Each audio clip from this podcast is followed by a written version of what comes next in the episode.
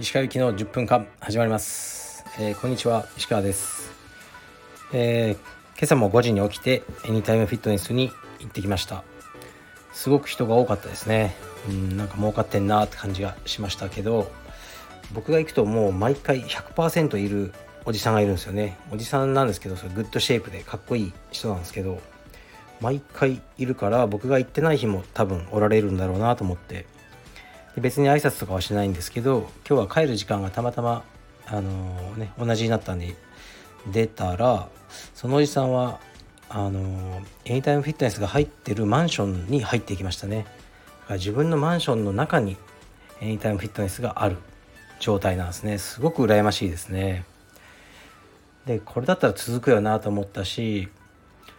うーんなんか例えばインターフィットネスのオーナーさんが物件探す時にこう交渉の材料として使えるなと思ったんですよね。あのエニタイムフィットネスが1階とかね入ってるとあの他のね空室埋まりやすいですよとか絶対言えると思うんですよね。やっぱり運動したいと思ってる人は自分のマンションの1階がエニタイムフィットネスだったらすごくいいしうん羨ましいな。ねすごく僕もそういうマンションがあったらねなんか入居したくなると思うんですよね。でちなみにあのカルペディエムの青山はマンションの1階なんですけど不動産情報ね不動産屋のホームページにあの、ね、載ってる時は上のねあの住居が1階はコンビニまあコンビニも入ってるんですよ。1階はコンビニであってあの僕らはもうなかったことにされてますね。たまにあのモザイク入れられてますね。うん 残念ながら。まあねそういう存在ってことですね。まだ充実道場っていうのは。まだまだです。はい。あでもね道場の僕のそのカルペディウム青山の同じマンション内に住んでたっていう会員さんはね今までね3人ぐらいいますよ。あえてそこを借りて住んでたくさん練習してたっていう人が。はい。それではレターいきます。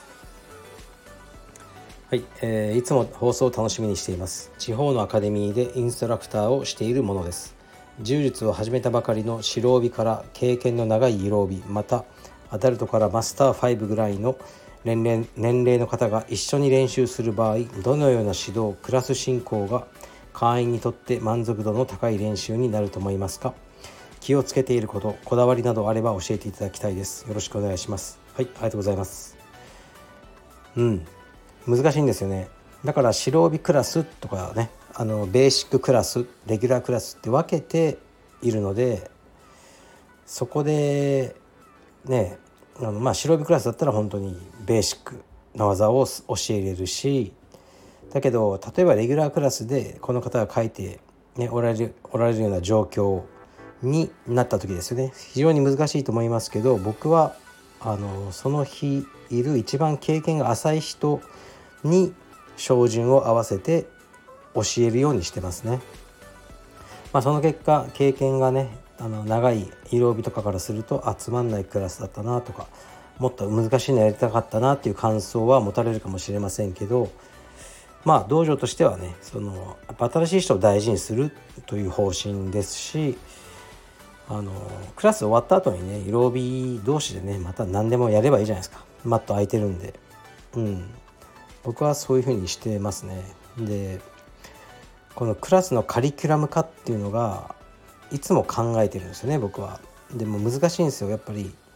あのー、大学とかはね4月とかからさあスタートで同じ時期に始めるじゃないですか。だけど充実って違いますよね。毎月ね入会があってスタートが違うからじゃあこっからまずエビやりましょうっていうっていうふうにできないんですよね。だから言葉は悪いけどあのなんか思いつきで教えてるような感じに見られちゃうと思うんですよね。人集まってでその日にあの、ね、来たメンバーを見て教えることを決めるっていうのをなんかねいい加減にやってるようなイメージを持たれやすいなと思いますけど実はね現状これがベストだと思うんですよね。たまたま昨日そういう話をあの石黒春樹としてたんですけどあのね、いろんな体格、ね、性別年齢違う人が道場に揃って、ね、パッて見た時ね初めまして見た時に最適解最大公約数の今日のテクニックを弾き出すっていうのがやっぱ僕らの仕事だと思うんですよね。でそれに一番必要なのはだからセミナーじゃないんですよね。こうずっと関わってるかどうかってことなんですねその会員さんたちと。そしたら分かるだからね有名な先生がパッて来て教えるよりもあの毎日、ね、道場にいてこう見てくれてるその人の、ね、怪我の歴史とかあの、ね、技の歴史とかをずっと知ってる先生が導き出す最大公約数の技が一番いいと僕は思うので、まあね、このインストラクターさんも自信を持って教えてください。えー、っとはいじゃあ次いきます。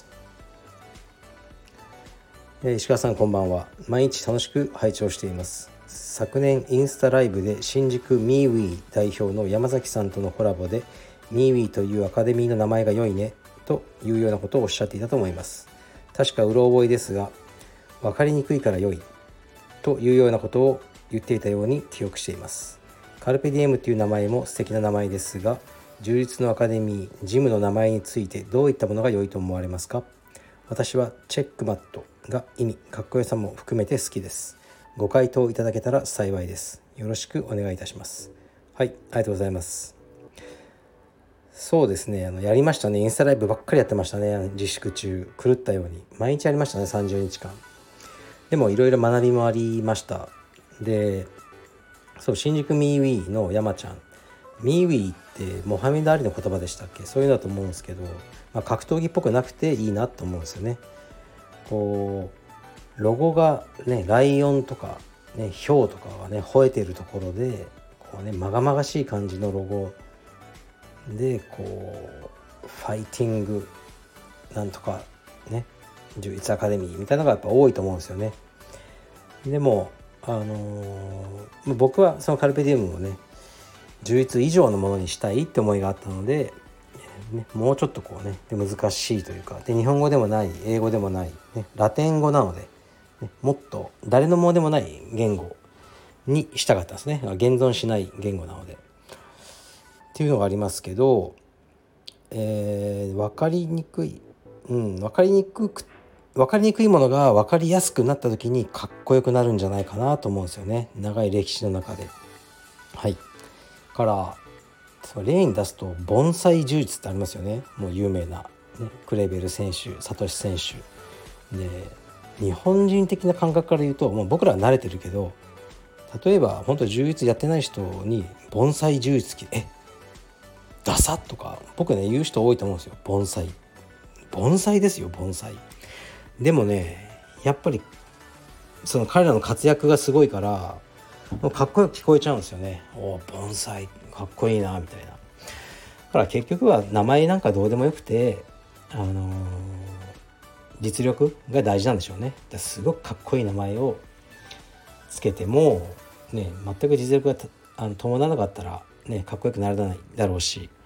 ですからあまり関係ないのかもしれないです、はい、でもカルペディエムっていう名前は気に入ってますね。うんすごく好き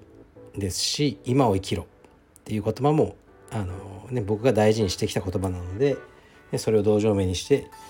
よかったなと思ってますね。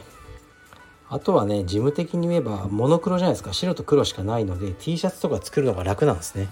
あんまりねロゴをごちゃごちゃ色が5色6色入ったものにすると T シャツ作る時の半台とかが上がって大変ですよ。うん、だからまああのそういうねことも学んでえー、っとねいろいろやりましたね。あとフォントとかね勝手に使ったりして後から訴えられたりもあるからちゃんとね商標とかライセンスをクリアしたものをね使うでいいロゴを作ればいいんじゃないでしょうか。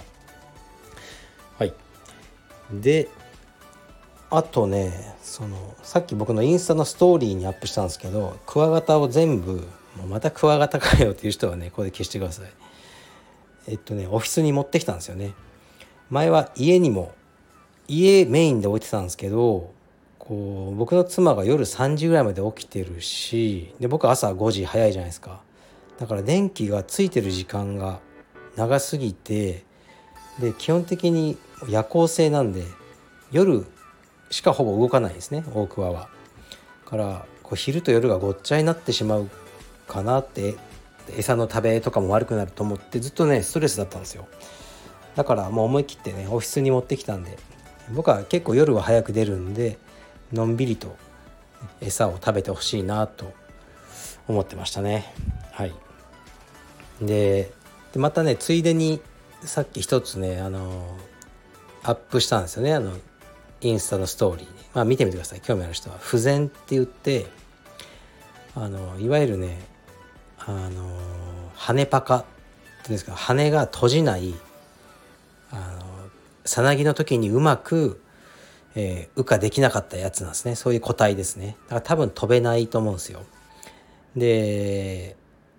あのやっぱそういうのがね一定数生まれてで今の大桑ってこれも無理をして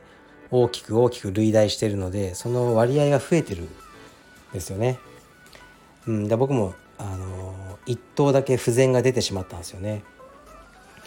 でそうカブトムシとかもやっぱ出るんですよ。羽が開かない。これ結構いてとか角が曲がってるとか。でカブトムシはあ虫ってね絶対に放虫しちゃいけないんですけど、ね、虫を放ったら一旦捕まえたやつを放ったらいけないんですけどこう捕まえたものを同じ産地に返すのはいいと、まあ、一応されてると思うんですよね。だから山梨でえー、っと類ねあのオスメスもらってきて、ね、彼らの子供を、ね、もらったところに返しに行ったんですよね。今年の夏。やっぱりもう30頭とかもう無理なんで。ででなんかお気に入りの2頭ぐらいは残しといてまた卵ね産ませようって感じしたんですけど。僕はこうねそのいわゆる不全、まあ、奇形というかねのやつはもうね返しちゃおうと思ってこうポンポン分けてたんですけどうちの妻は、ね、そのこの子たちを家で育ててあげようよって言ったんですよね。で「えなんで?」っつってなんかもうこいつらは不全だからもう森に返しちゃおうとか僕はやっぱあの言っちゃったんですけど妻はいや彼らはその自然界だともう弱者になっちゃうじゃないですか多分ね飛べなかったりするからね餌の競争に負けたりだからこそ私たちがあの育ててあげようっていうふうに言ってなんかハッとしたというかうんそうだなって。なんか俺最低だなとかちょっと思ったんですけどあのですよね。でまあねだから自分の娘もまあ不全ですよね。うん、そうやって、まあ、心臓に奇形を持って生まれて人の力で手術して生きてるってわけだからあ同じだなと思って。だからこう大事にしようと思って今はねあのそのカブトムシを育ててもちろんもうねもう秋なんで死んじゃったんですけど、えーね、大桑の羽パカくんもねあのちゃんと育てていこうと思ってますね。結構ねもうブリーダーの人とかはねもうポンポン捨てちゃったりとかね殺しちゃったりあのする人もいるらしいんですけどね。うちの師匠はちゃんと不全も可愛いって言ってこうずっと育ててるらしいんですよね。そういうところが尊敬できるなと思います。はい。じゃあね今日もクワガタの話題で終わりましたがクワガタやりたい人はご一報ください。充実以上に教えます。失礼します。